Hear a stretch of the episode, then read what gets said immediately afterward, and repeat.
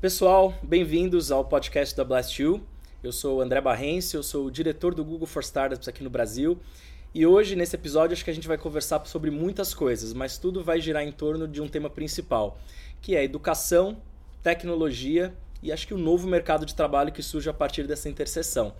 Para isso, a gente tem aqui junto comigo uma convidada super especial, amiga de coração, empreendedora super talentosa, que é a Karen Canaã. Karen, conta pra gente aí, Karen ou Kaká, conta pra gente aí Kaká. quem é você. Você esqueceu do meu melhor badge, que é ex-residente. Ex-residente do Ah, Google for nunca- Startup Campus. Melhor alumni. Alumni, alumni. É um título que nunca se perde. É, isso é verdade. Bom, obrigado pelo convite, adorei. É um tema que está muito forte na minha vida hoje. Não só pela 42, mas por ter vivido a dor de uma startup que precisou muito ter um parceiro, um sócio, um tudo de tecnologia e não encontrar.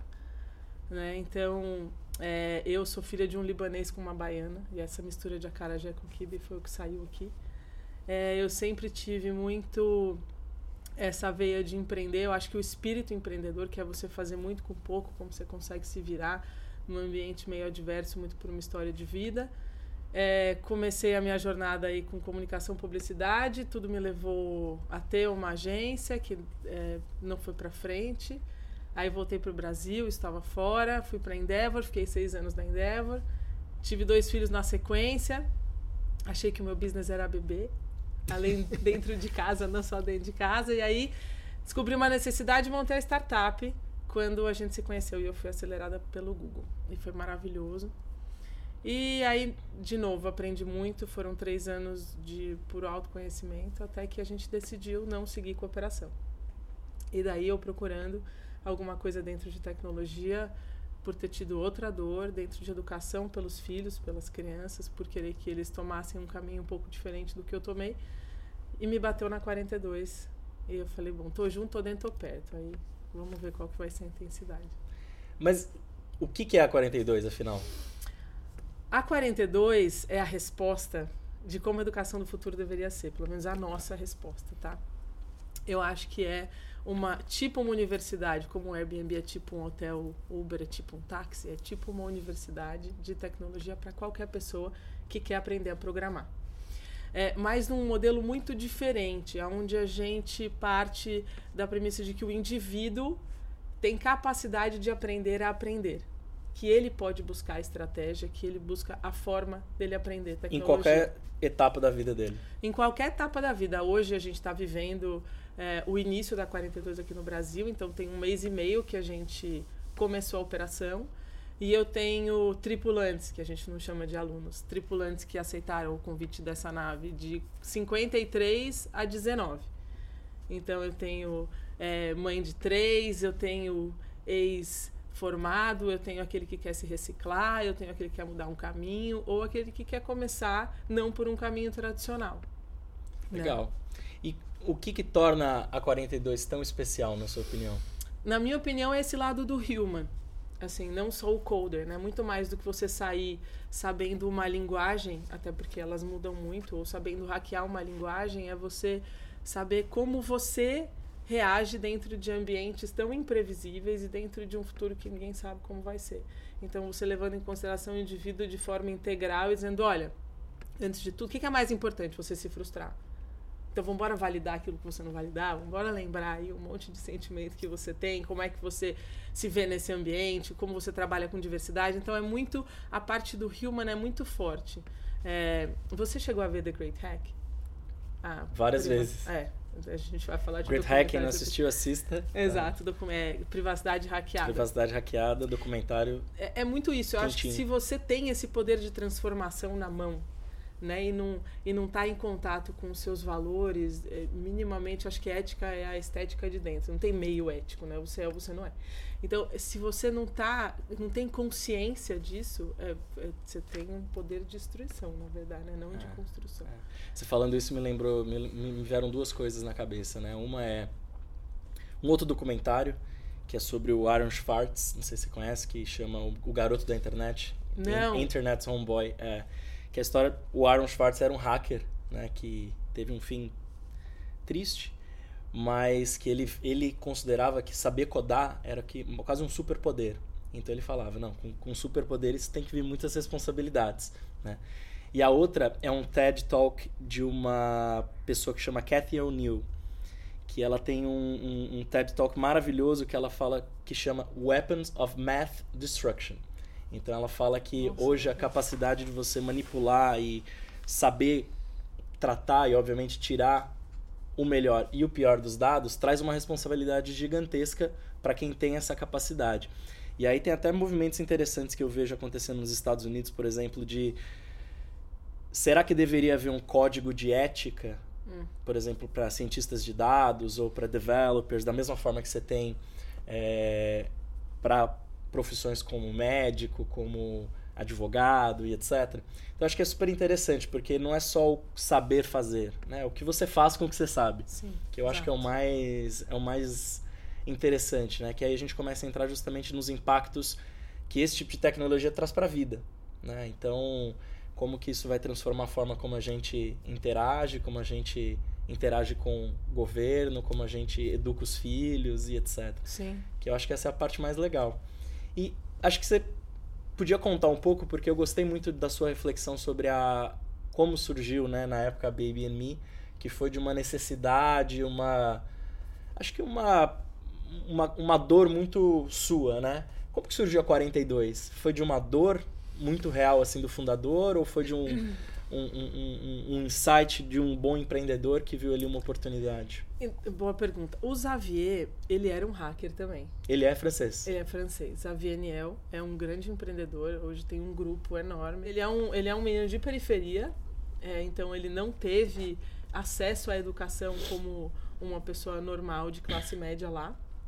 Então, é, ele construiu uma, uma carreira muito dentro da tecnologia certo dia ele precisou muito de um CTO. Uhum. E foi na Epitec, que é o embrião da 42. É uma escola de tecnologia muito cara e muito boa de lá. E ele conheceu a, a, eu esqueci o nome dela agora, mas que é a sócia dele, se tornou sócia dele, inclusive. E ela trabalhava, tinha antes de chegar na Epitec, ela vendia hamster tipo num pet shop. E ele disse: Olha, como é que eu faço para ter mais dela? Não é possível que ela, com um histórico zero programação, caiu na Epitec conseguiu chegar onde chegou e eu contratei e ela em um ano se tornou é, minha partner. Então, como é que a gente faz para democratizar o acesso sem a barreira da, da grana e sem a barreira também de entrada de o que você fez até hoje, sim, o que você vai fazer com o que você aprender daqui para frente. E aí o Nicolás, que era o sócio dele na época, que já estava na Epitec, falou: olha, a gente pode montar um modelo e aí surgiu o 42. Tá. Que legal. Então, a 42 há cinco anos atrás era um teste. Né? Era falar, será que isso. Sim, a gente pode dar luz a pessoas que não têm esse estereótipo de programação? E desde o princípio ela tem esse modelo de gratuito para o aluno. 100%. 100% como uma premissa básica. Como uma premissa básica. É muito focada no indivíduo. É muito interessante porque você entra na 42 sem saber absolutamente nada e você tem que se virar. Se a gente aprendesse a andar na escola, a gente já está sempre de mão dada com alguém, né? Então a gente aprende a andar na vida. Você cai, levanta, cai, levanta, cai, levanta, tudo bem. Então quando você entra, você tira zero, você não sabe absolutamente, você não vai acertar muita coisa. Então você tem que lidar com uma linguagem que a gente brinca, não é do ser, é a linguagem do ser. Você primeiro precisa existir. Então, ser, ser mais mais. Ser mais mais. não ser mais mais. Não ser mais mais. É. Ser mais. Então, como é que você consegue lidar com a sua frustração com o seu sentimento e com aquilo que você não viveu ainda, né, para aprender, porque não é um modelo convencional. E aí dentro do, vamos pensar assim, né, passando agora para proposta pedagógica, se é que a gente pode chamar Sim. de proposta pedagógica, que acho que é um, é um a proposta é tão inovadora que eu não sei nem se a gente consegue enquadrar no que a gente imagina que seja uma proposta pedagógica. O que, que são os elementos principais aí da jornada de um estudante dentro da 42 e aí você falou, né? Então, essa visão mais humanística, né? Uhum. Ou mais humana do, de quem é o aluno, eu imagino que isso se reflete também nos conteúdos que vocês, que vocês trazem, que não seja só hard coding e aprendendo ali é, a colocar código em tela e fazer deploy. Né? Então, assim, o que, que, o que, que tem dentro desse... Quais são esses elementos principais? Quando ele... Quando alguém entra na 42, né?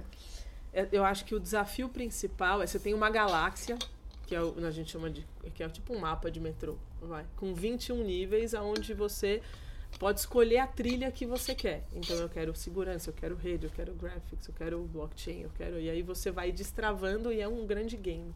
Então é um processo de gamificação. Você vai entendendo à medida que você cresce, vai destravando outros. E, então você, ninguém nunca tem a mesma trilha ou está no mesmo lugar né? Mas você tem que sempre avaliar o outro ou ser avaliado no momento onde você não entende o que você vai perguntar para o outro, mas você aprende à medida que ele vai te respondendo um script de avaliação. Então tem um fator de, de personalização forte, que é cada um tem a sua jornada ali dentro, mas também tem uma coisa de aprender com o outro. É de... É 100% aprender com o outro. Então você precisa estar numa posição de humildade para escutar uma pessoa que sabe mais do que você ou até de avaliar uma pessoa que não sabe nada, então você está ali também para ensinar numa posição vulnerável de pedir ajuda, porque você não vai para frente se você não falar com o vizinho. Eu, você está com uma tela preta, não sabe onde é um terminal, não sabe mexer no IMAX, vai fazer o quê? Perguntar para a pessoa do lado. A pessoa da direita não sabe, você pergunta para a esquerda, então você vai no Google. Aí o Google responde. Mas eu acho que é, é como você monta uma estratégia, uma jornada para aprender também. E a parte do human tem é parte dela na própria metodologia, porque é como você tem que se virar. E tem uma parte do, do, que é o nosso trabalho também, de como trabalhar o human num trabalho de comunidade, uhum. de membership. Falar uma vez Furitil, sempre Furitil. Então, como é que você pode consumir dentro desse tempo que você está na 42, que você tem até três anos para concluir, tá. mas você sai quando você quiser. Então, é o que, que a gente pode trabalhar como ética, por exemplo, como valores, como autoconhecimento, autorresponsabilidade, comunicação não violenta, o que, que a gente traz de recurso para essa pessoa estar tá cada vez mais preparada para lidar com esse ambiente tão diferente. E, assim, como é que você forma, o, o que, que são, onde vivem os professores ou os instrutores de, de uma escola tão diferente como essa? Onde que você busca, ou onde eles estão? quais são as características das pessoas que trabalham dentro desse processo de aprendizado mas é, não sendo os alunos, né? Quem são essas pessoas? Não tem, né? Não tem. Não tem. Não, não é que não é então que não os franceses professor. disseram assim, olha, então tem um facilitador, eu tenho, não, não, não passa régua. Não tem nada. É 100% computer todos based. Todos são professores e todos são alunos ao tá. mesmo tempo, né? Então, e, e, todo, e o conteúdo é 100% computador. 100% você entra numa intranet ali, então você tem os desafios diários que você vai ter que resolver você pode dar retries, tipo, não acertei, não acertei, não acertei. É como num game. Você vai até. O quanto a sua resiliência, resiliência quer ir até a fase final. Né? Você deu um game over várias vezes, você deu um contínuo, você ganhou algumas vidas. O quanto você quer chegar até o final do jogo, é você quem vai decidir. E o. Então, carga horária é flexível, 24 horas. 20, mas pode ser acessado 24 horas fisicamente no local. Sempre ali. Você pode até entrar na sua intranet, mas assim, para você submeter um código, você tem que estar tá lá. Então, fisicamente na, na 42. Tem que estar tá fisicamente ali. Então, por exemplo, trapaça na 42 não é você colar, porque no fundo colar você vai aprender com outro. Então você pode ver, ah, o André fez um código. André, me explica como você fez esse código. Vou tirar uma foto do código. Se você entendeu colando, maravilha. Você só não pode submeter um código que você não sabe explicar. Tá. Isso é trapaça, na verdade. Tá. Porque quando é uma simulação da vida real. Quando você estiver lá fora, você vai precisar saber explicar como você, chegou até ali. para chegar até ali também. Não, eu acho super é, legal, né? até porque assim, né? Eu sou bem. É, eu, sou, eu sou. Minha formação é em direito.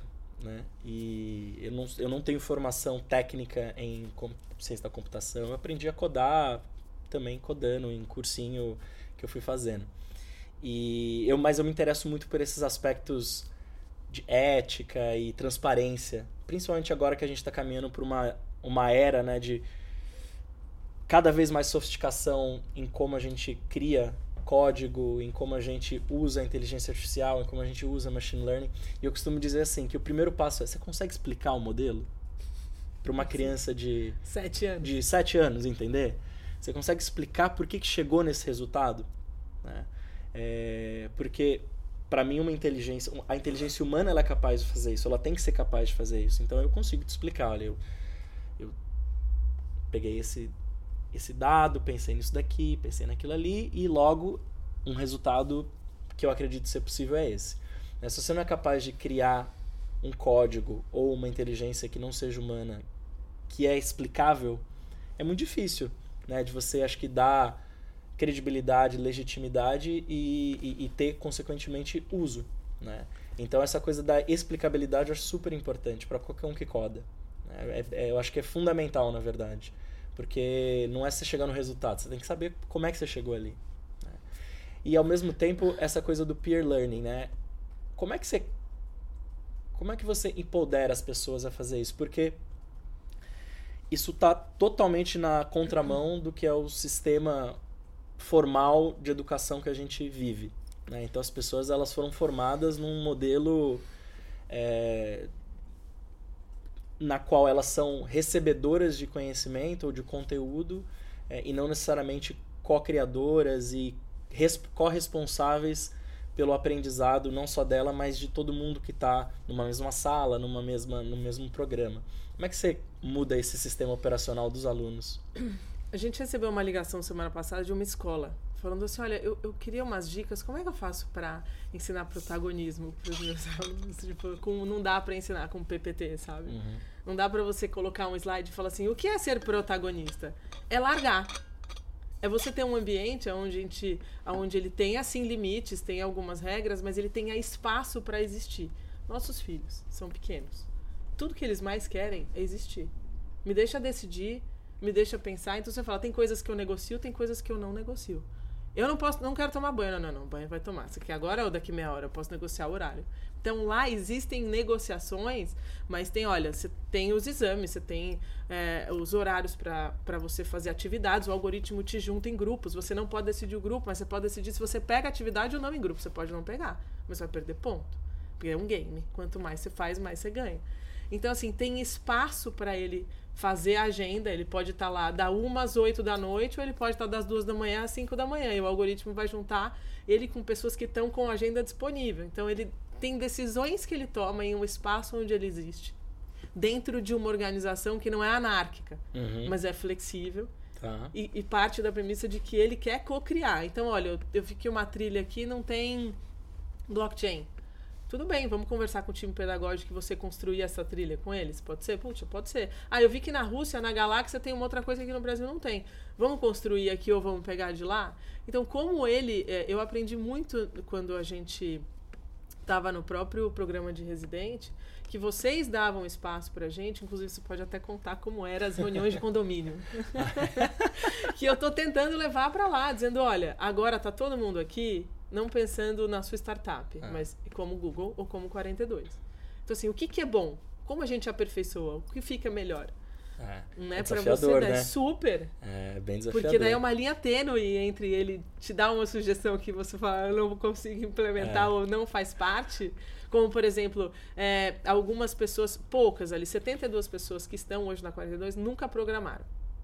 30% mulher, é, eu tenho 69 pessoas que estão ali que ouviram sobre a 42 por indicação. Então, assim, é um público que não tem é, esse histórico de programação ou de tecnologia. Uhum. Então, se tem um ou dois que sabem mais, o que aconteceu nas últimas semanas é, então a gente vai lá na galeria e vai dar, tipo, é, uma aula em grupo. Então, Mas eles se organizaram. Ele, eles que se organizam. Tá. Mas, ao mesmo tempo, é one to many, né? É um ensinando para vários, onde poucos que não sabem nada falam. Então você acaba sendo colonizado por uma pessoa que não necessariamente é um especialista dentro de um padrão que a gente não estimula. Uhum. A minha cultura não é de proibir, mas de questionar. Então, o questionamento na nossa reunião de, no nosso town hall foi: olha, vamos se questionar? Por que, que a gente trouxe isso aqui? Porque é padrão, porque é confortável, porque a gente reconhece. Como a gente se questiona para não estimular e não seguir fazendo isso porque não é a proposta. A, ah, não é, é a proposta, é, exato. Então, não é. E aí eles pensaram, ah, se a gente fizer grupos pequenos, se a gente trouxer ao invés de ensinar ser desafios de projetos. Então, assim, eles propuseram. Então, assim, se questionem. Porque senão você tira do outro a oportunidade dele buscar um caminho de aprender. Porque eu disse para você como é. Então você já não precisa buscar o caminho de como aprender, entendeu? E é, eu acho que você tocou num ponto bem interessante, assim, né? De alguma maneira, esse modelo que a gente vive, né? E que a gente foi educado, ele dá um conforto, né? Porque é, ele, ele, dá um conforto e ao mesmo tempo ele tira um baita, uma baita é, autorresponsabilidade. Porque, não, tipo, vão me dar o caminho. Versus eu vou encontrar o caminho. Sim.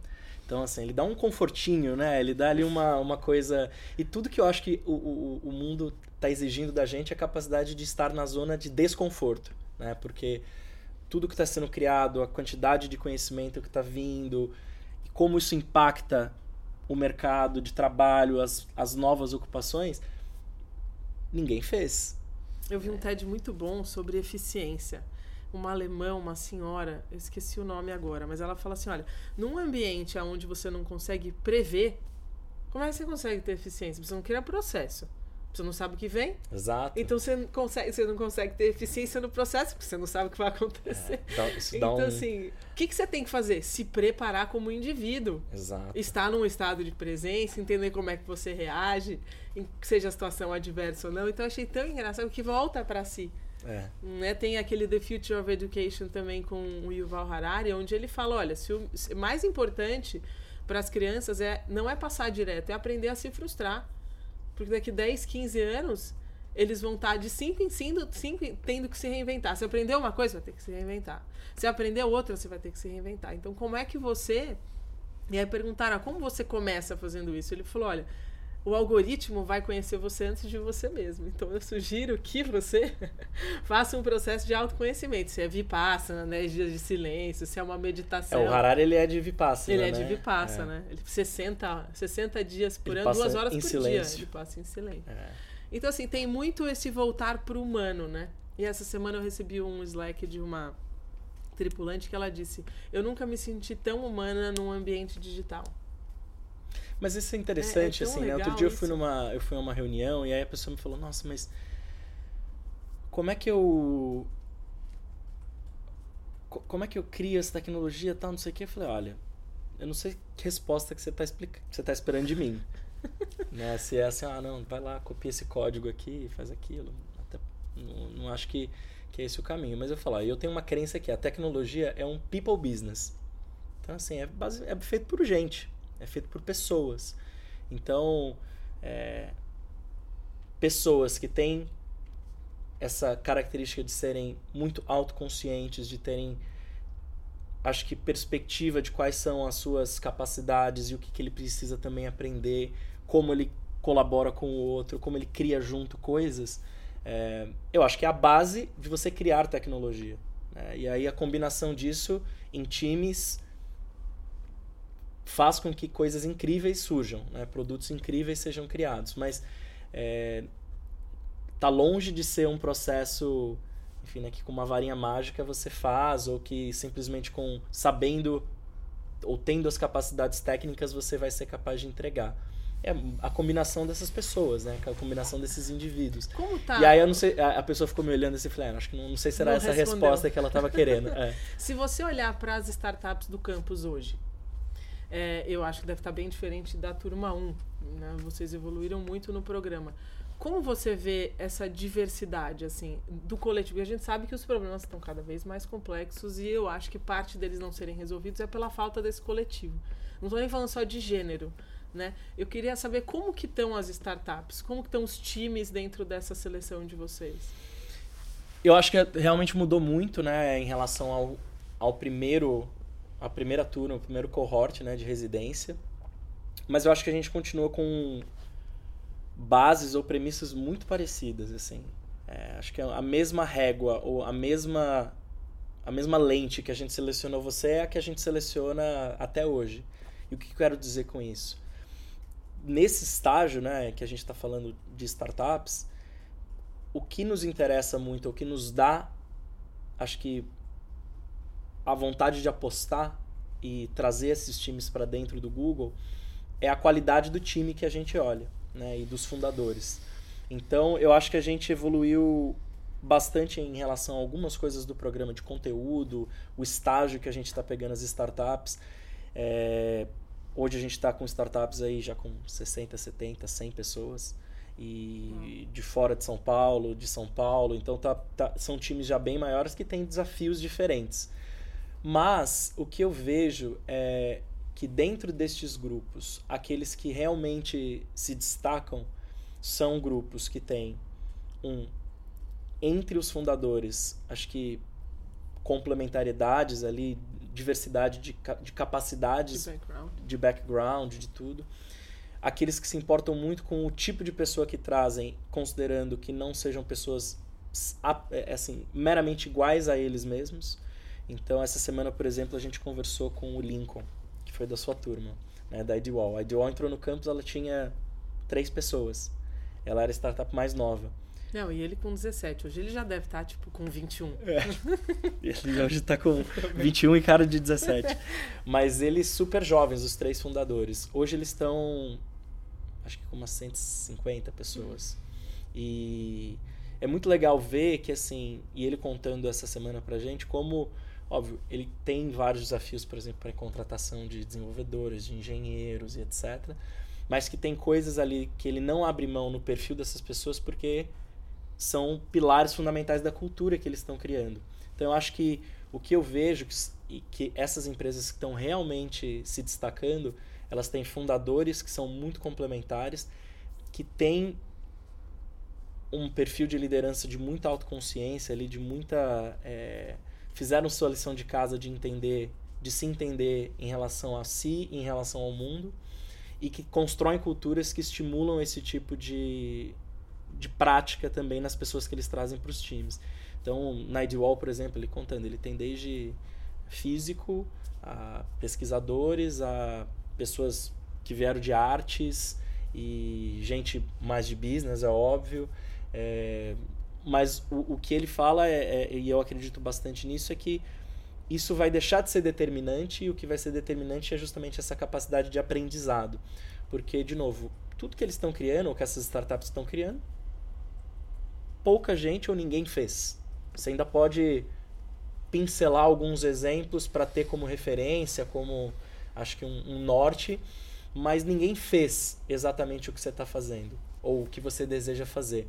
Então, os times que têm pessoas dentre os fundadores e culturas que estimulam essas pessoas a se manterem com fome e, e buscando aprender, eu acho que são os que se dão melhores dentre os, aqueles que a gente vê. Óbvio que tem outros que vão ser, vão ser, super, vão ser super bons times e vão continuar crescendo, mas eu acho que os outliers são justamente esses, que têm essa combinação ou têm esses ingredientes como parte da receita ali. Eu me lembro que quando a gente estava no campus, vocês trouxeram uma pessoa para falar sobre diversidade. E foi um talk super importante, porque caiu. Tipo, eu, eu lembro que depois a gente fez um wrap-up entre, entre comunidade ali, foi um tijolo na cabeça de todo mundo, porque a gente não tinha. A gente está num lugar de privilégio, né? Vamos Muito. combinar que para passar isso para os meus filhos, inclusive, é um desafio. E que a gente falou, gente, a gente não, não se deu conta do que de fato é diversidade, sabe?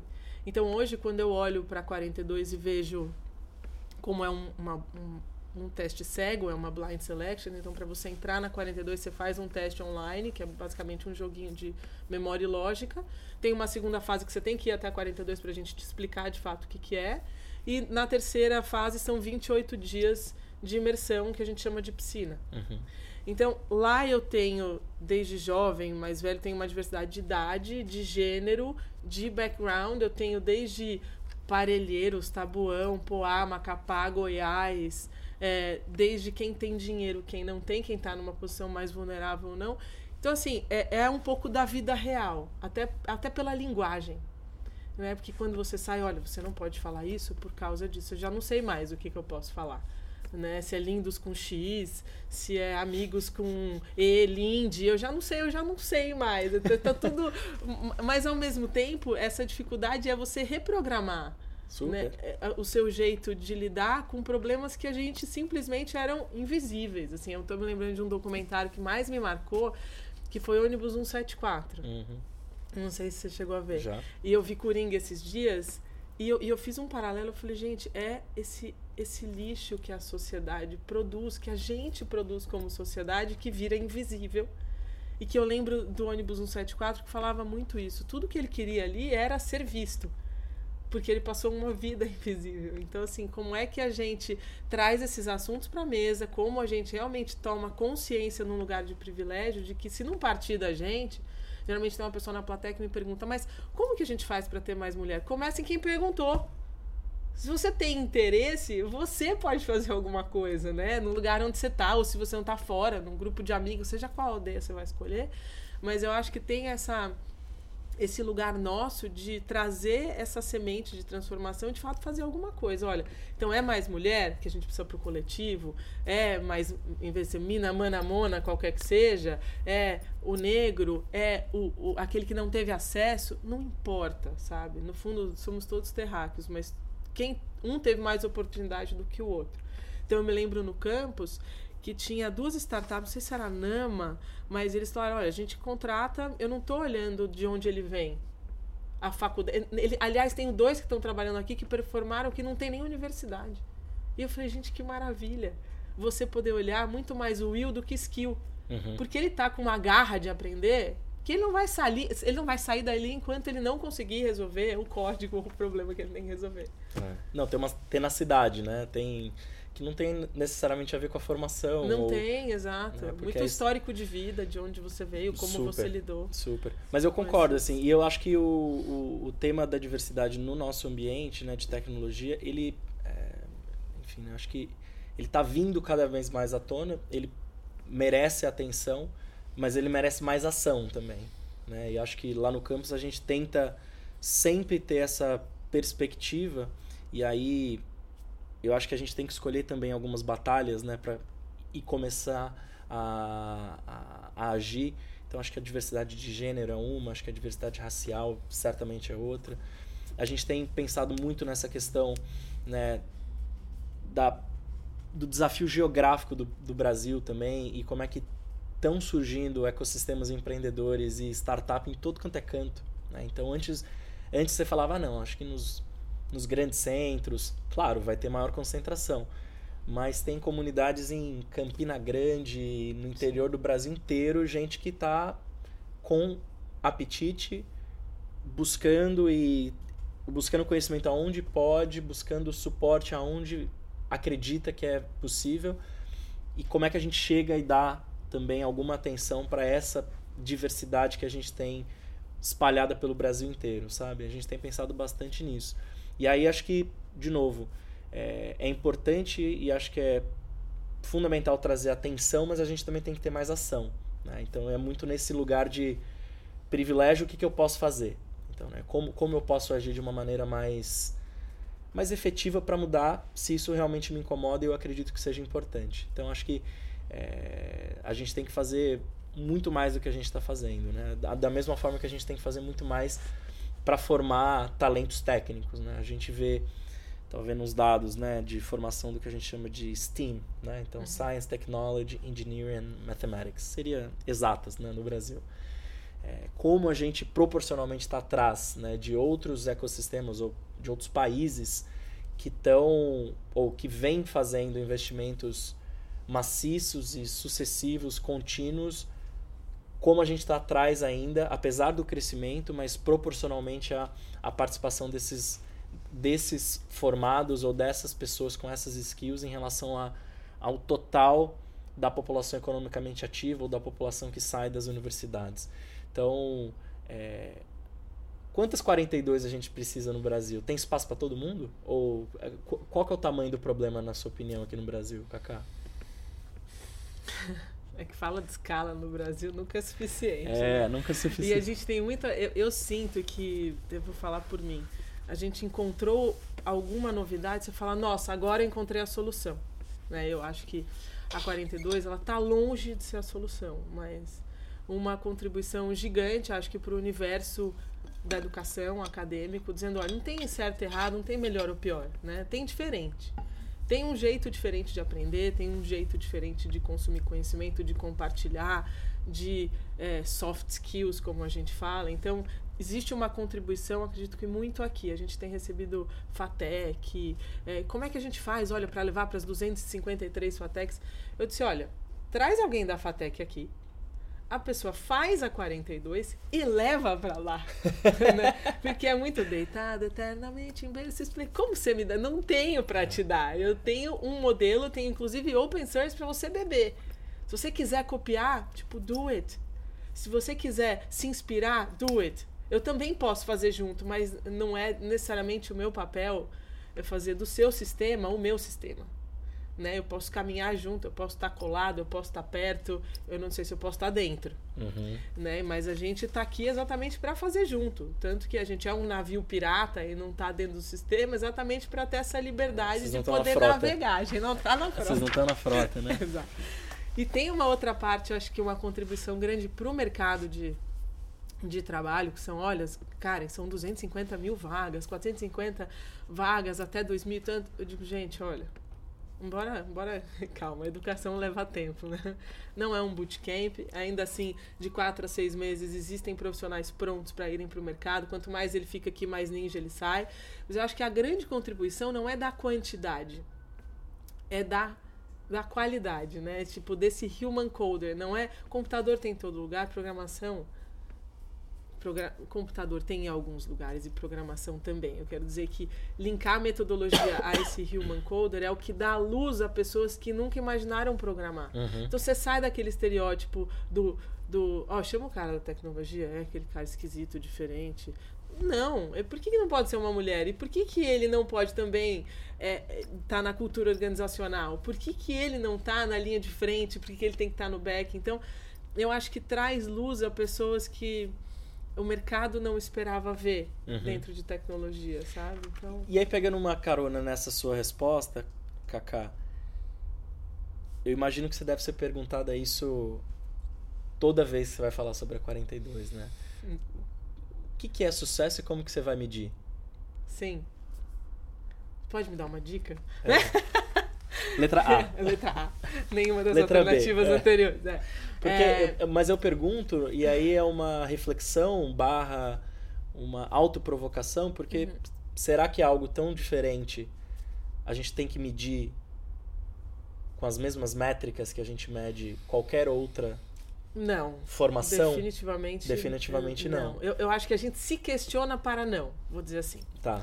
Né? Então a gente fica se questionando muito a escala, se questionando muito a questão da empregabilidade, o número de vagas, a questão de que ele entrou de um jeito e sai de outro, é, da parte do human. Então é um grande desafio. Quando a gente olha para fora, é, que já está a França, por exemplo, já está há cinco anos, aonde teve um impacto nas empresas que já não contratam mais olhando o diploma, que é onde você não precisa de visto para trabalhar com tecnologia por conta da 42. Então você vê que o impacto é, é, no, é, é no entorno, é na Uhum. sociedade, é muito maior do Não, é que. no ecossistema que tá, né? Exato, é muito maior do que dizer, olha, essas X pessoas saíram para X empresa.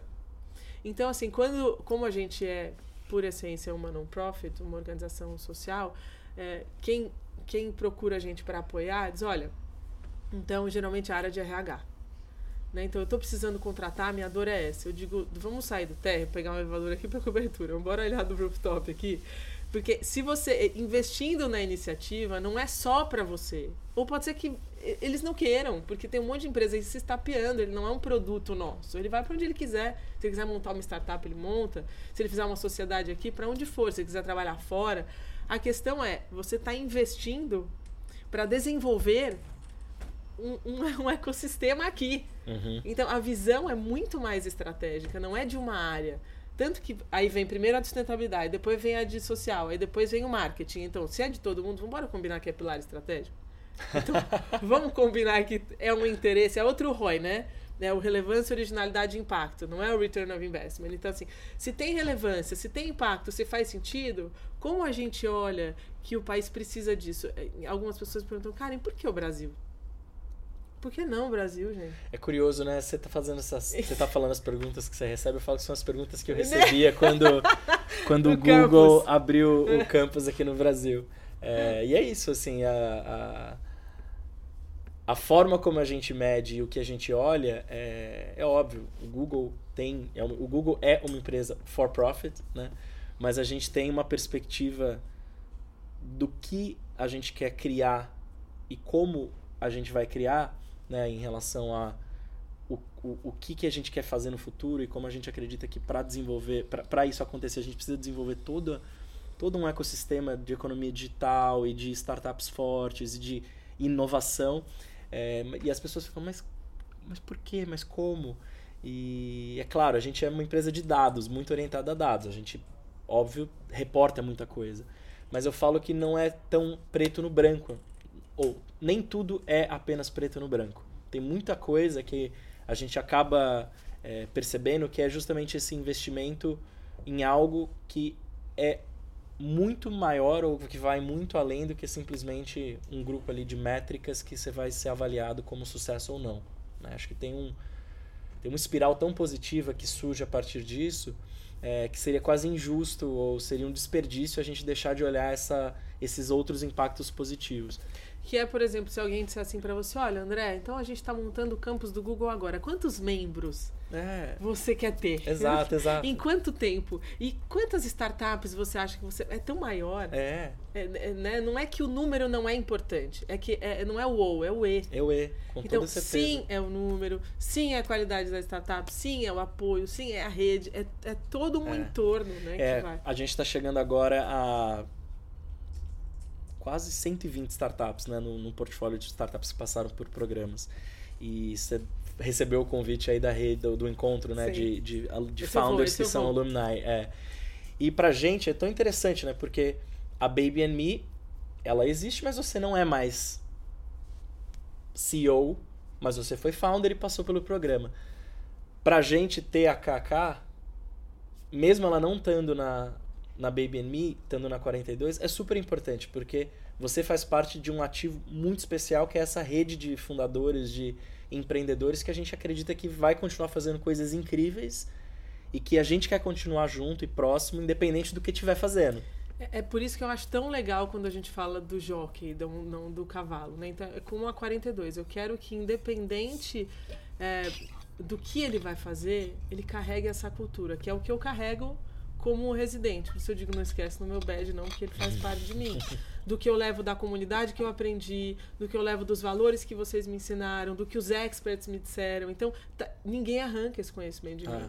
A BBM pode ter ido, pode ter saído de mim, porque neste momento eu não estou empreendendo a BBM, estou empreendendo a 42, mas todo o conhecimento que eu acumulo Tá em você. Tá em mim e eu tô derramando nos outros. Então, assim, eu tô usando tudo que eu aprendi para 42 e assim sucessivamente. Então, esta pessoa que sai da 42, ela vai multiplicar isso independente do que ela vai fazer. Por isso eu acho que a questão dos valores é tão importante. Outra pergunta que fizeram que eu vou fazer para você, que eu quero ver como é que você vai responder. Todas as pessoas precisam aprender a programar. toma é, essa agora. Toma essa, né? não, na minha opinião não. É, justamente porque eu acredito que tecnologia ela não é feita só de programadores. Né? Ele é feito de pessoas que estão pensando a ética que vai direcionar o desenvolvimento de uma tecnologia ou não. Ela precisa de pessoas que vão pensar é, o quanto aquilo impacta ou não o bem-estar de quem está usando, é, o quanto que aquilo é, gera impacto positivo na sociedade ou não. Então, nem tudo é código. Nem tudo se resume a código. Copiei em tecnologia. Código. Copiei essa resposta para É, então assim, nem tudo se, se, se resume Sim. a código em tecnologia. Acho que isso é um mito. Né? É, assim como o mito de que o empreendedor é um menino menino branco, branco. com um, um agasalho garagem na garagem ou no dormitório de universidade fazendo código. Isso é um mito, isso não existe. Sim, é, é. um estereótipo. Eu acho Isso que o é um estereótipo, ele aprisiona, né? É, o exemplo, ele te liberta. Ele te liberta. Então, Exato. assim, é, vários grandes fundadores, grandes technologies nunca codaram. Você tem vontade de programar? Eu, eu, eu, programo, né? Mas, ah, eu assim, também, Simpla, Eventbrite. É, não, assim, eu aprendi, mas meio que por, por, por curiosidade, assim. Tipo, sei programar JavaScript e Python. Mas você não usa isso? Não, não uso. É meio que. Isso, é, isso eu acho que está colado com a sua resposta. Porque, por exemplo, eu aprendi matemática para saber fazer conta. Sim. E para poder saber o que aquilo que eu estou pagando é justo para entender. Sim. Então, quando a gente fala de. Quando eu estava na Baby Me, eu falava, cara, se eu tivesse entendido um pouquinho do código, não necessariamente para programar, mas para não ficar na mão, sabe? Para entender se isso que ele está dizendo é isso mesmo, ou minimamente. Então, eu fico me questionando se em, em algum nível e grau a gente não tem que ter um conhecimento de linguagem Com né, toda que- certeza. Que, não necessariamente para você programar no seu dia a dia, Mas aí. mas para que você saiba discernir. Mas aí eu acho que é just, essa para mim é a diferença, né? Porque eu acho que quando a gente fala aprender a programar, na- logo vem você ser um desenvolvedor, Exato. né? E o que a gente está falando aqui, eu acho que programação, da mesma forma que você aprende uma linguagem ou um idioma, um- um- uma língua ou um idioma, aprender uma linguagem não significa. Se eu, se eu, eu, eu aprendi francês. É, eu aprendi francês porque na, eu tenho um grande amigo francês e eu falei, nossa, eu queria me comunicar um pouquinho melhor com ele. Né? É, não significa que eu vou querer trabalhar e só fazer tudo em francês. Né? Não vou mudar minha vida inteira para aquilo. Significa que eu tinha um objetivo e eu precisava de um, de um aprendizado para eu conseguir cumprir aquele objetivo, que era me comunicar com um amigo melhor. Porque eu sempre achava que ficava alguma coisa lost in translation Sim. sabe? E, e, e eu acho que foi muito legal. Então, assim, da mesma forma, eu acho que você aprender uma linguagem de programação, se você tem algum objetivo, no meu caso, por exemplo, eu sempre gostei muito de trabalhar com dados e eu não sou um- uma pessoa é, expert em data science, mas eu sempre gostei de pegar uma base ali, ver alguma coisa, testar. E aí eu falei, ah, legal, dá pra fazer isso no Excel e dá pra fazer isso rodando um código em Python. Então eu comecei a pegar umas bibliotecas, ver e tal. Então eu sempre fui muito curioso, mas não é que eu vou virar um desenvolvedor. é né? isso. Então é uma, é uma. Eu acho que é uma perspectiva muito diferente. Mas para mim é isso. Acho que a gente tem que quebrar essa perspectiva de que a tecnologia ela é só feita de código. né? A tecnologia não é só feita de código. né? Ela tem vários outros elementos sociais, vários elementos, é, acho que de negócio, vários outros elementos que compõem o que é uma tecnologia, que eu acho que isso é libertador e é muito mais inclusivo também. né? O que não significa que para eu conseguir me colocar num mercado de tecnologia, eu, eu tenho que entender quais são as, as skills, né, as capacidades importantes para aquilo. Então acho que isso é super, é super interessante da gente pensar e ter, e ter certeza que não é. A gente não está vendendo uma ideia mentirosa. Eu tenho muita curiosidade de saber como é que você atualiza o seu cérebro. É... Eu tenho algumas práticas, assim. Acho que uma delas é. Eu gosto bastante de fazer alguns retiros, assim, pelo menos um ou dois ao longo do ano, que não são retiros de meses como faz o Harari, mas eu gosto de me recolher ali por um período, é, às vezes três, quatro dias, normalmente em algum lugar com natureza, que eu consigo estar mais perto é, do que eu da natureza do que aqui no dia a dia em São Paulo. Então acho que isso para mim é, me reconecta com algumas coisas, me dá espaço de reflexão e me ajuda a dar atualizações que eu preciso aqui no, no sistema operacional. É, eu acredito bastante também em, no- no- na importância de curadoria. Então, assim, eu acho que eu, eu, eu bebo muito de algumas fontes que pessoas que eu admiro me indicam ou que pessoas que é, eu acredito que são referências me indicam e aí eu tento eu tento fazer uma, uma dieta também de informação porque se você for consumir tudo você vai é, acho que você vai ter até em, em demasia né? Então eu tento fazer uma curadoria disso então de alguns blogs algumas newsletters que eu assino que eu acho que são muito boas para determinados assuntos. Então eu gosto muito de uma newsletter que eu sou fascinado né, com o tema de inteligência artificial, principalmente a parte de ética, governança e tal. Então eu fui fellow do, do MIT Media Lab do ano passado e aí eu conheci uma pessoa lá que chama Jake Clark, que ele é o diretor de uma organização que chama OpenAI.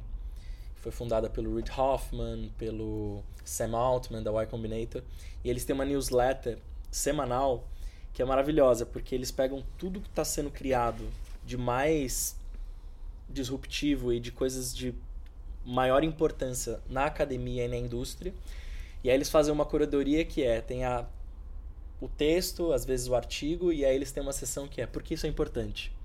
Então ele, então ele faz ali para você um, um digest, né? ele faz uma, uma curadoria muito legal, É, e ao mesmo tempo ele traz provocações que são importantes para você não ficar só, nossa, mas legal, mas para que, que serve isso mesmo? Então, essa é uma forma que eu também atualizo bastante meu cérebro. E a outra forma é através do meu corpo em si. Então, acho que o meu cérebro funciona bem quando ele está conectado com o meu corpo. Então, para mim, esporte é uma coisa que me estimula muito. Uh, acho que o bem-estar e o bem-estar para mim é a base de processos criativos, de inovação e etc. E você, Kaká? Como você atualiza seu cérebro? É, eu me identifiquei muito com a com a forma como você colocou, porque eu começo criando espaço, sabe? Eu preciso desse espaço, eu preciso do silêncio. Então eu gosto muito do bando, tô sempre no bando, seja no bando de grupo de WhatsApp, todo mundo fala, cara, sai dos grupos. Eu falo, mas é ali que mora as dicas para mim. Então, eu primeiro preciso criar espaço. Assim, eu tenho cada dia mais feito os meus momentos diários. Então, e levar isso para 42 também tem sido muito bom. Antes dos exames, a gente faz uma horinha de meditação. É, mas eu acho que muito mais do que eu aprendi a meditar, sabe? Para mim foi ressignificar o que era o mito do meditar. Uhum. Eu não sei assim meditar, como o mito meditar, do Kodar. Sei, assim como o mito do Kodar. então, assim, o que é meditar? Eu não vou meditar, eu tô pensando, não tô pensando. Então era uma crise, sabe? Até que eu cheguei e falei, chega. Eu simplesmente quero criar espaço. Então, e aonde der, no momento que combinar comigo. Porque eu não sou muito boa dos... Então, todo dia, sete e meia da manhã, não. Cada dia com dois filhos é um dia. Então, acho que criar espaço é a primeira coisa, me trazer sempre para esse lugar de presença. Então, eu tinha o esporte como prática, hoje eu já não tenho mais. Mas, é, isso é uma coisa que eu quero voltar. E as minhas redes pessoais, assim, eu, eu, eu gosto mais de ver do que de ler. Então, ah, tem um livro super legal, eu vejo se tem um documentário, eu vejo se tem um Authors at Google. Eu dou sempre um, um YouTube para ver se eu acho alguma coisa do autor falando do livro que eu sei que para mim eu vou consumir o conteúdo de um jeito é, muito mais absorvente do que ler. A sua forma de aprender. É a minha forma de aprender. É.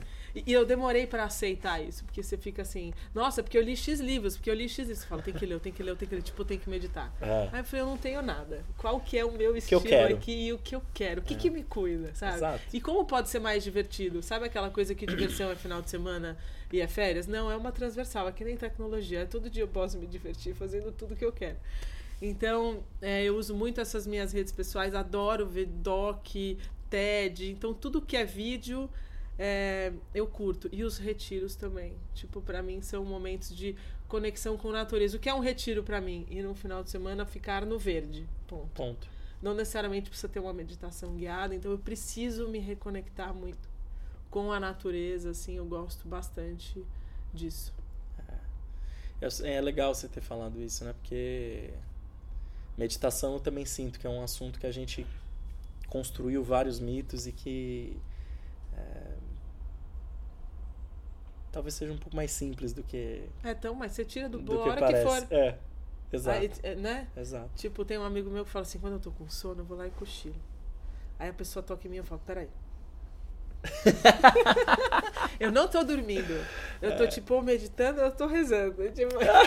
Porque ele falou, eu tô tão cansado que um dia eu deito eu cochilo. Eu digo, mas ele tento meditar, daí eu durmo.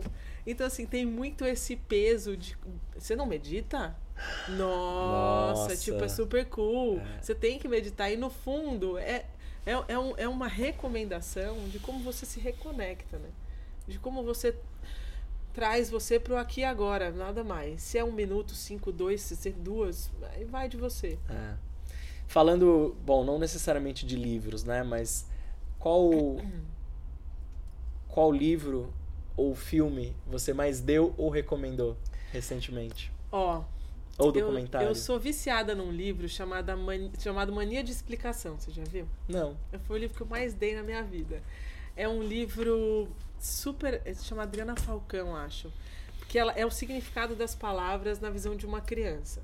Então, assim, irritação é um alarme que toca bem alto no meio do seu peito. Que demais. Explicação é uma frase que quer ser mais importante do que a palavra. Sabe? São, é tão bonito e, e, são, e traz significado para tudo e ressignifica tudo. Então, muitas vezes a minha filha me pergunta: Mamãe, o que, que é uma pessoa velha? É uma criança que nasceu faz tempo. Então, assim, como é que você ressignifica? Então, até hoje foi o livro que eu mais dei. Não te dei, né? Não me deu. Tá, vou dar. Já tá encomendado. Dar, já tá encomendado. Esse e o último. Ah, e o último que eu li foi o Satish Kumar. Hum. O Solo, Sociedade e Alma, sabe? Sei que é demais. a Trindade. Maravilhoso, É. muito bom. Me conectei muito com o livro, adorei. O que mais? Apertou livro e. Não, ou, Ah, ou, ou- documentário, o documentário. né? Você falou que você, E você não é muito de consumir livros, mas É. você é mais do visual. E aí eu tô numa linha muito documentário assim, Rio, sabe? Sei. em sair nessa coisa mais de como você.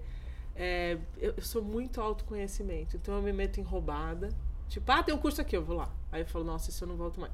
Mas na maioria das vezes eu curto muito é, estudar ou CNV, ou como eu me comunico melhor, ou como eu me conheço, ou como eu ressignifico, ou, enfim, jornadas do ser mesmo. E você? Livro? Sempre me dá um doc pra ver, sempre tem um TED pra me indicar. É. Não, mas eu, eu, eu, eu, é, eu acho que o livro que eu mais dei recentemente foi Alma e Moral, do Newton Bonder. Ah, eu nunca você não me deu, hein? Então vou te dar, vou dar um pra Eita, cada um troca. também da produção. Um que você me deu que eu adorei foi Give and Take. Give and Take do Adam Grant. Muito bom, Muito adorei. legal, né? É uma. Eu já passei pra frente. Você já passou pra frente? Já. É, o Alma Moral é muito influente assim na minha vida como livro e eu acho que traz provocações muito É maravilhoso. muito interessantes assim para qualquer pessoa. né? Ele é escrito por um rabino, mas você não precisa ser é, judeu. Ainda bem que a peça tá aí pra eu ir lá assistir. Além da peça que, enfim, né, quem é quase impossível assistir uma vez só a é, eu peça fui uma vez. com a eu Clarice Nisquier. novo. É. Então vale muito a pena. E, bom, documentários. Eu recentemente fui recomendado, vou passar pra frente. É um que chama eh, Game Changers, que é sobre. É, é, é um atleta de Ultimate Fighting que ele conta como ele virou vegano.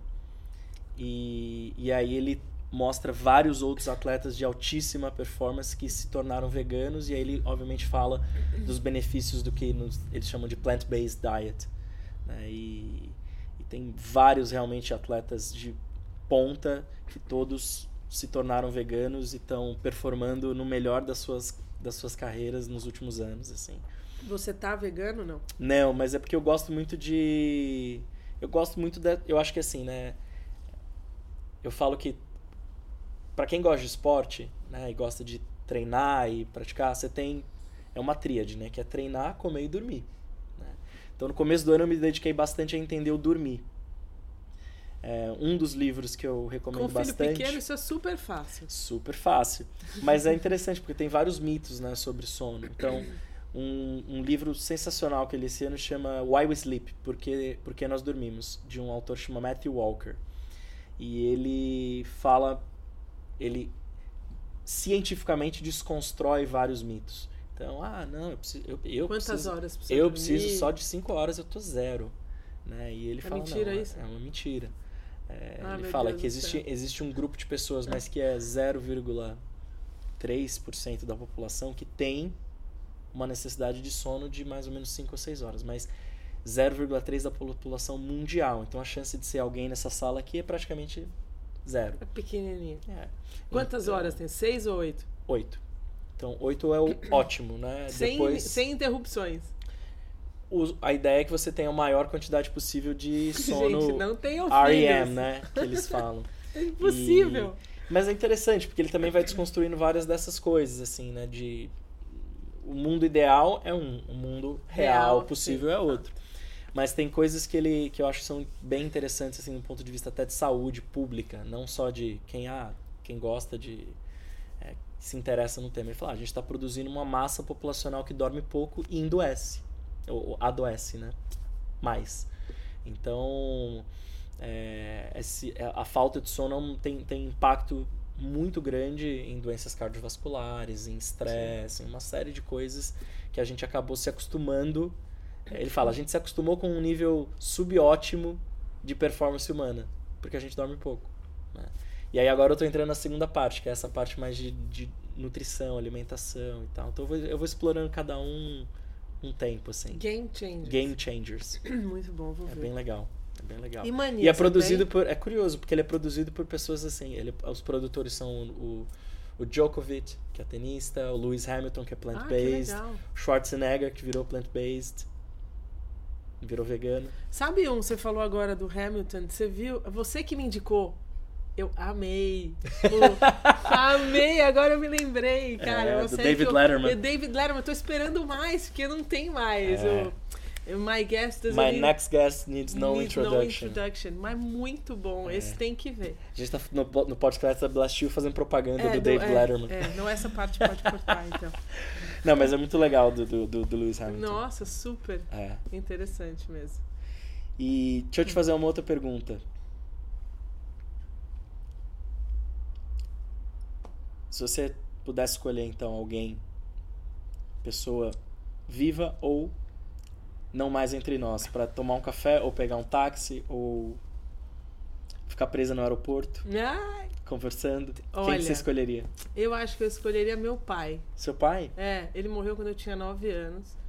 Mas a gente tinha uma ligação muito boa e tanta coisa que eu quero falar. Sabe quando você faz vários retiros, daí você escreve cartas, aí você conta, e daí você já coloca um pouco daquela de matar a saudade, mas eu adoraria bater um papo, falar, pai, você não sabe onde eu tô agora. Não, Deixa as crianças estão que tá incríveis, é. E nossa, e tipo, seria incrível.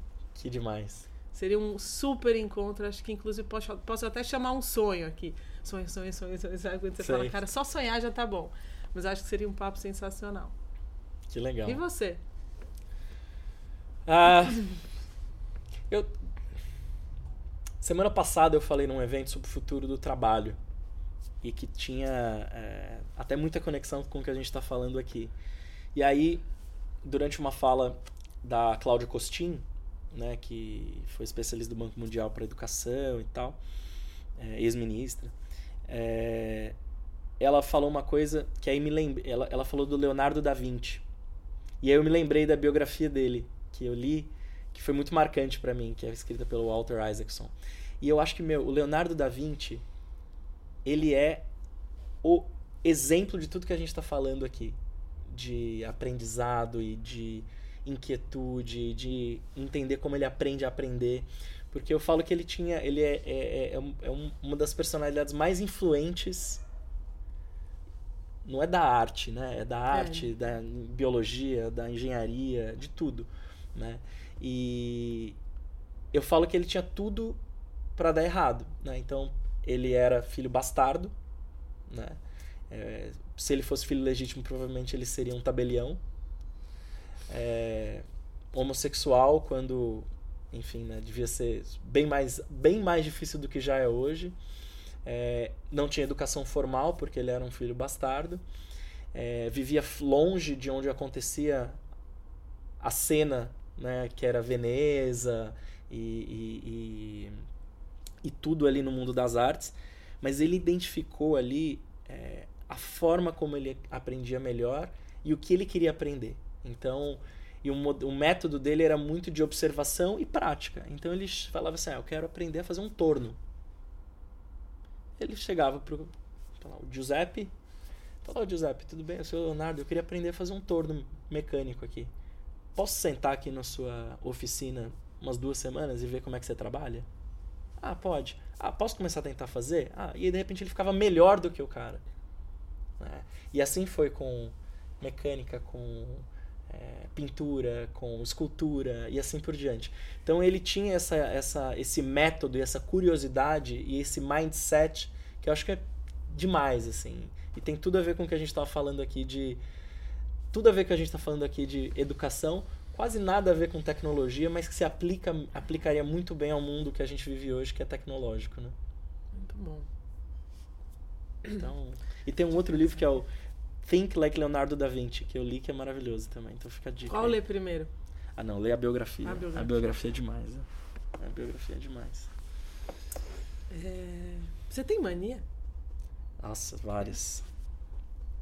A Várias. maior delas. Ou a que top of your mind, assim.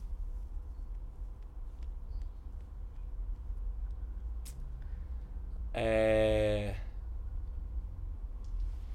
Pô, não tem. Não, eu tenho, mas eu tô tentando pensar qual é a maior. Não precisa ser a eu maior. tô tentando pensar aqui qual é a maior. É... A que mais te traduz, assim. É ruim falar que uma mania traduz a gente, É, né? meio Mas é me- que mais cola. É que mais cola. É. É,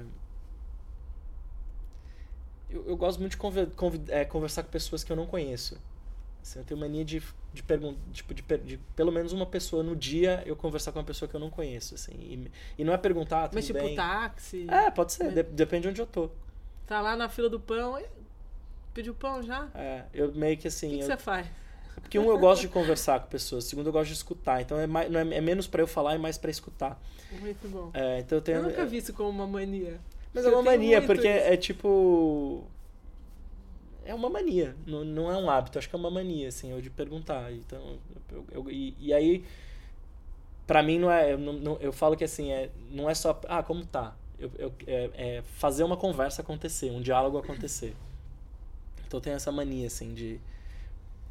Pelo menos uma pessoa por dia, ou pelo menos uma vez ao dia eu conversar com uma pessoa desconhecida. Pô, fiquei pensando aqui na minha. Porque tem uma. Não, não que ela me traduz, mas eu, eu tenho uma mania de imitar. Imitar Assim, é, eu tenho uma mania de imitar pessoas? pessoas que, que, que me chamam muita atenção, assim. Então imagina eu agora com 170 tripulantes. Que demais. Então eu tenho, eu, eu me lembro que eu fiz um curso fora e aí tinha lá é, um certificado para quem fazia mais exercícios. O certificado aí, no last moment a professora falou assim, Karen, eu tenho um diploma para você, tipo, que não existia. Era uma, todo mundo era azul, mas era um amarelinho, porque ela fez. De imitator. De tanto que eu imitava ela, mas era o melhor jeito de eu aprender o inglês, era eu imitar É. a professora fosse música e tal, e, e eu tenho muito essa coisa de imitar. Dentre outras Essa é uma boa mania. É um talento, eu diria, não é uma mania.